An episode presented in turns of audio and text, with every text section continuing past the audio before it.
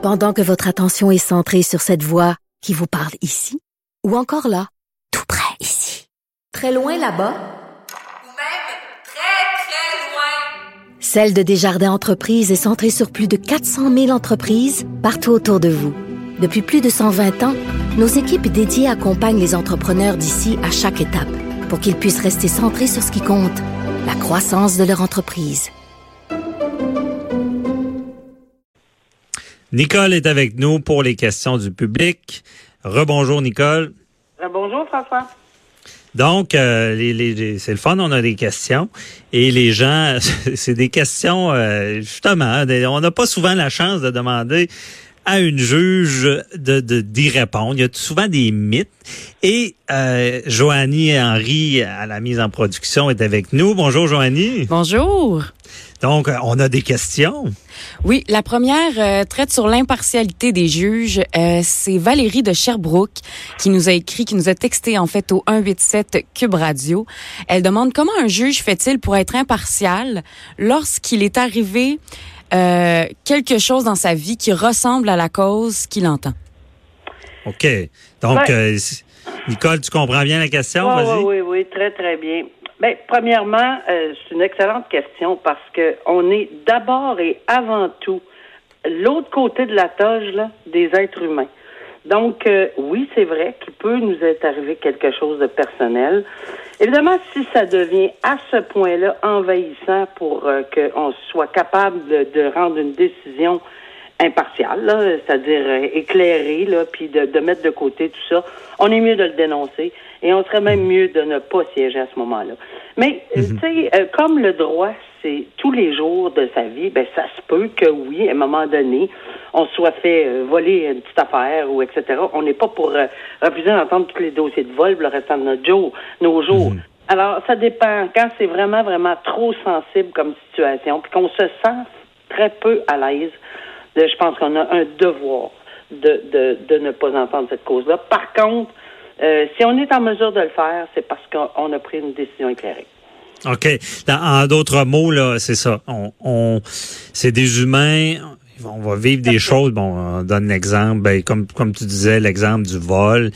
Et euh, si c'est pas grave, si c'est grave, on- le juge devrait aviser et se retirer, c'est ça? Oui, c'est-à-dire que je vais donner l'ex- l'ex- l'exemple extrême. Tu sais, si on est grands-parents puis on, on, on est dans un dossier genre euh, à la ce qui est arrivé aux, aux enfants de Turcotte, etc. Je suis pas certain que le juge euh, ou la juge euh, va être en mesure. Moi, je me souviens quand c'est arrivé, j'avais des petits enfants puis c'est, j'aurais pas pu entendre le lendemain. Peut-être, peut-être qu'il y en a qui sont en mesure de le faire. Euh, et peut-être qu'avec du recul, parce que je suis certain que ceux qui l'ont entendu avaient peut-être des petits-enfants aussi, mais ça, dépend. mais moi, je vous dirais qu'après ma barre, normalement, il faut que ça soit extrêmement personnel.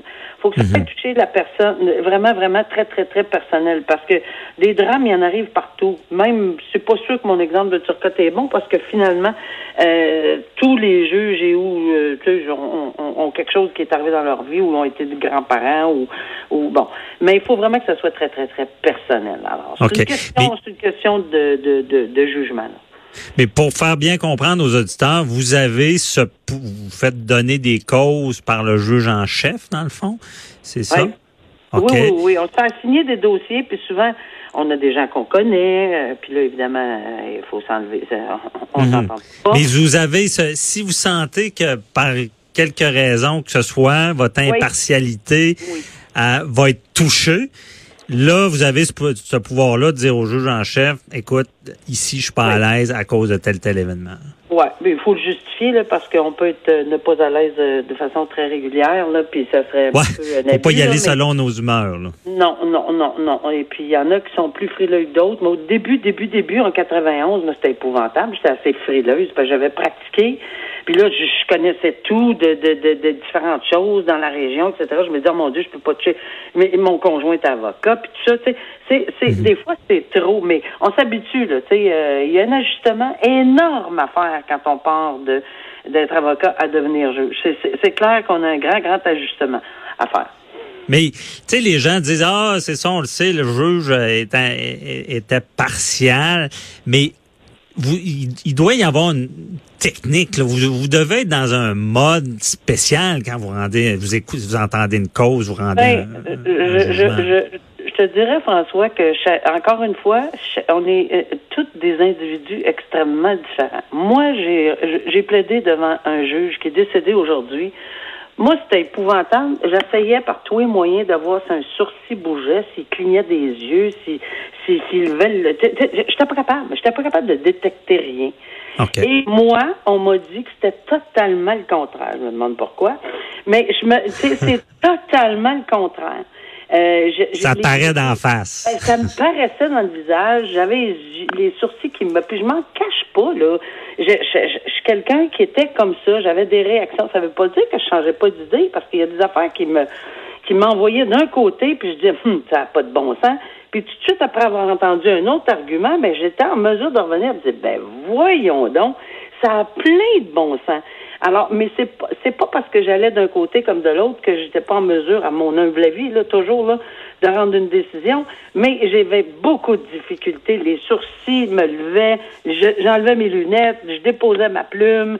Euh, bon, il y, a toutes sortes de signes, puis apparemment qu'on me connaissait un peu, là, fait que, mais, mais, mhm. mais, mais, mais c'est ça, mais ça veut pas dire non plus que ça va être la décision au final qu'on va rendre.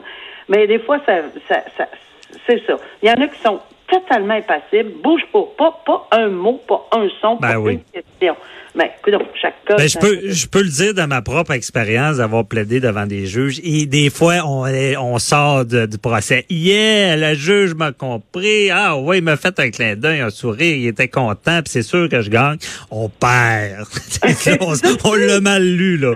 Et là, des fois, à l'inverse, il nous ramasse, il nous pose des questions. Coudon, il m'aime pas. Puis là, on sort, on gagne. on sait jamais. Alors c'est vraiment, c'est vraiment. Je peux pas dire que moi j'étais le poker face c'est pas vrai. Mais ça veut pas dire que c'est, pas le, c'est pas la réaction qui faisait le jugement. C'est beaucoup plus. Le, moi je dis toujours que c'est important quand c'était crucial comme décision de d'un mhm. peu se retirer. Le délibéré c'est pas jamais mauvais. Ben oui, un peu de recul. Mais c'est ça, tu sais, mais, mais un peu de recul.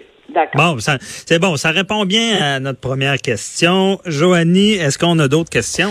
Oui, deuxième question reçue sur notre page Facebook, c'est Denis de Québec. Il demande comment un juge fait-il pour bien dormir en donnant une peine bonbon à quelqu'un ou encore en donnant une peine trop sévère? bon, Nicole, est-ce qu'on dort bien quand on est juge? Ben, regarde, euh, premièrement, non, on dort pas bien quand on est juge tout le temps, mais pas pour les motifs invoqués là nécessairement. C'est une bonne question parce que je, une excellente question. Pourquoi? Parce que combien de fois on l'entend dans les médias, puis combien de fois on entend ce terme peine bonbon? Mais moi, je peux vous dire, je peux vous dire et peux vous confirmer et vous affirmer qu'il y a des fois qu'on rend une décision. C'est sûr qu'on pense pas qu'elle est bonbon, là. Parce qu'on est allé dans une directive, dans, des paramètres, probablement avec une fourchette qu'on connaît pour avoir utilisé, euh, lu la jurisprudence canadienne, on pas aux États-Unis, là, canadienne, qu'on a une certaine fourchette, puis que ça paraît tellement clément, etc. Des fois, oui, je me grattais la tête, puis je me disais, my God, ça se peut pas, mais avec tous les facteurs atténuants, peut-être que si je vais là, bon, qu'est-ce qui peut risquer d'arriver? Pas parce que la Cour d'appel nous énerve, mais pensez-y deux fois, là. Si on fait, on, n'allait pas dans la fourchette, puis on décide de, lui, je le clenche, lui ou elle, je le clenche, là, parce que ça n'a pas de bon sens, et qu'on recommence en appel. Les familles des victimes, ben, moi, j'y pensais. Il faut tout recommencer. Fait que, où on peut aller? Mais je peux vous confirmer que quand on la rend, la décision, on n'a pas dans la tête qu'elle est bonbon. Elle peut sembler bonbon, puis je pense que des fois, c'est comme une évidence. Par contre, il y a des gens qui sont, il y a des juges. Je l'ai dit d'emblée tantôt, on est des humains. Alors, il y en a qui réagissent pas de la même façon. Puis je vais vous donner un exemple flagrant. La possession simple de marijuana, ça peut pas être plus d'actualité, là. Possession simple de marijuana. Maintenant, c'est légalisé. Ben, à l'époque, moi, quand j'ai commencé en 91, là, à siéger, c'était pas légalisé. Moi, j'avais des collègues partout au Québec qui envoyaient des gens en prison pour un joint. Moi, j'étais pas de cette vague-là. Ça veut pas dire que je leur donnais un, un, un passe-égo, là, obtenir 200 pièces là, comme au Monopoly. Mais j'essayais d'envoyer un message sans toutefois pénaliser pour le restant de leur jour un, jeune homme de 18-19. Il y en a donc, c'était non. ils vont l'apprendre, puis ils vont l'apprendre dur la première fois.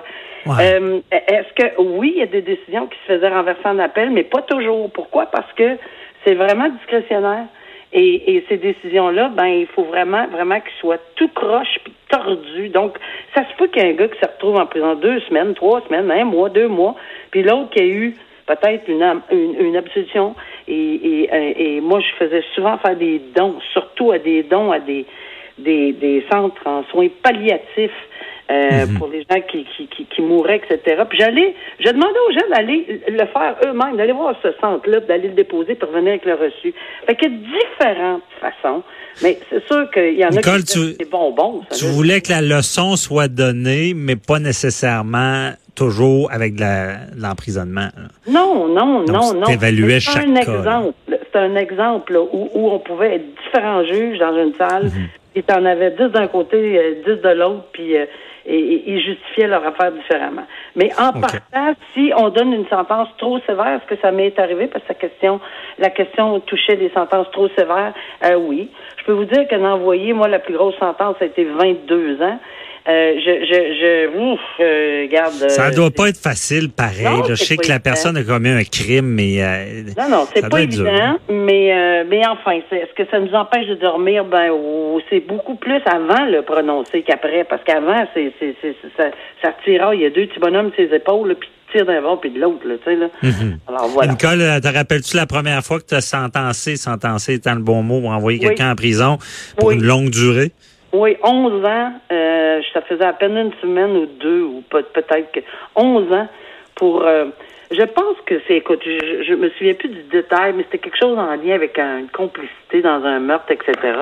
J'ai eu, premièrement, j'ai eu peur pour mourir parce que je pensais que sa famille était.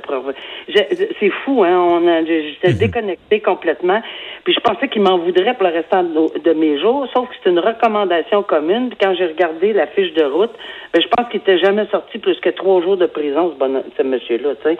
Fait que pour lui, là, c'était euh, c'était une journée comme une autre. On s'en va à court, on reçoit une sentence d'11 ans. On en avait eu une de 4 l'autre fois. On en avait eu une de 12 là, avant. Tu sais, il y en a des durs à cuire, mais moi, ça m'a bouleversé la première fois. J'ai appris vite, là, mais ça m'a vraiment bouleversé. J'ai oublié que j'avais 37 ans aussi là, Ouais. à ce moment-là. J'imagine, euh, avec ça, le, le- le pas dormir, ça doit arriver au début. Là. Mais, Ouais, en tout cas, ouais, mais merci beaucoup, Nicole. euh, Très éclairant. On se reparle pour d'autres dossiers. Merci. hein. Bonne Bye journée. bye. au revoir. Bonne journée. Restez là. Au retour, je vous pose une énigme judiciaire que vous pourrez répondre toute la semaine et on parle de showbiz.